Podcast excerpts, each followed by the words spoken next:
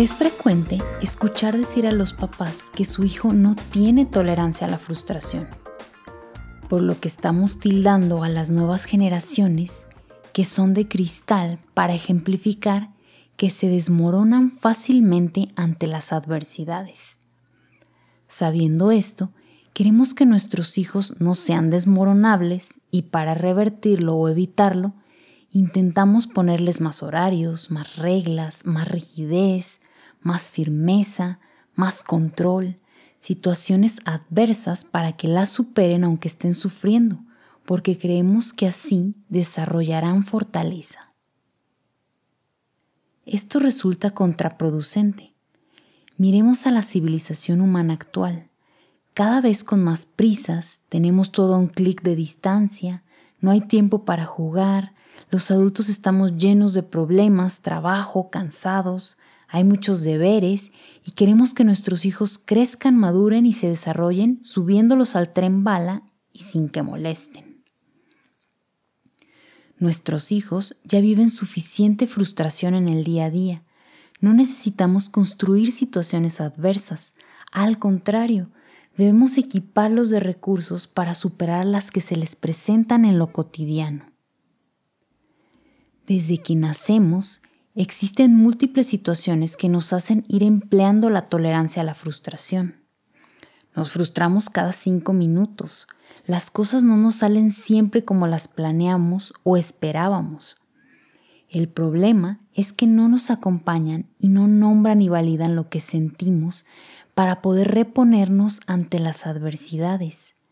Así es como adquirimos fortaleza, confianza, seguridad, con alguien que nos acompañe, nos nombre, nos valide, nos explique, confíe en nosotros, nos dé opciones y nos deje decidir, que cuando cometamos un error no nos recrimine, sino que juntos veamos el aprendizaje en él, que nos ayude cuando no podamos superar algún obstáculo para luego ir poco a poco aprendiendo a hacerlo de forma autónoma, con la seguridad y confianza ya instauradas en nuestro ser.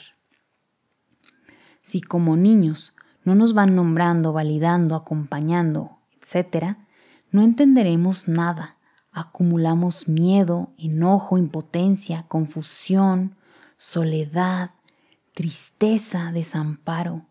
¿Y cómo superar obstáculos cargados de todo esto? Vamos a desmoronarnos ante cualquier dificultad.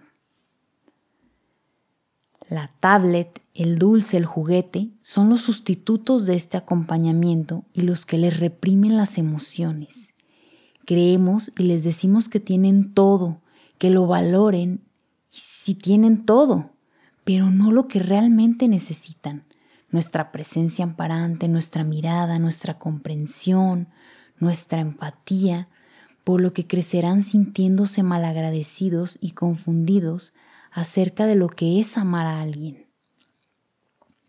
Con las pantallas, el caramelo, el juguete, han aprendido a tapar sus emociones, a desconectarse de sí mismos. Entonces, de adultos, ¿cómo aprenderemos a gestionar nuestras emociones, nuestra frustración? ¿Cómo llenaremos nuestro vacío emocional? Cada persona según su historia, o escapando de la realidad con pantallas, jueguitos, redes sociales, llenándonos con comida, alcohol, buscando reconocimiento, comprando cosas, tomando pastillas para calmarnos, dormir, estar felices, y ante una situación adversa, no sabemos gestionar nuestras emociones ni tomar decisiones, ni solucionar problemas asertivamente, y no sabremos vincularnos afectivamente con el otro. Otra forma de no validarlos es decirles frases como, no pasa nada, no importa, ya ni modo, es tu culpa. Cuando se pegan, se asustan, tienen miedo o cualquier conflicto que nos traigan. Nos perdemos la oportunidad de enseñarles a gestionar sus emociones. Al utilizar estas frases, los desvalorizamos, los confundimos, les mandamos la señal de que no importan, se frustran, van acumulando ira, su autoestima se lastima, aprenden a desconectarse de sus emociones. Mamá, me caí, me pegué, me está saliendo sangre. Podemos responderles, sí te duele, te duele mucho. Además nos asustamos al ver sangre, te voy a ayudar a curarte, vamos. Llega llorando. Papá, se escuchó un ruido en el cuarto. Responder, ¿te asustaste? Sí, estás asustado, aquí estoy, abrazarlo. Yo te cuido. ¿Quieres que investiguemos a ver qué fue ese ruido? Es de suma importancia interesarnos en lo que les pasa, acompañar sus procesos personales, estar atentos a sus dificultades, acercarles propuestas de superación según sus intereses. Luego, los aparatos electrónicos, los juguetes que utilicen serán simplemente eso, herramientas para la vida cotidiana, no reemplazantes de amor. El reto de hoy es reflexionar.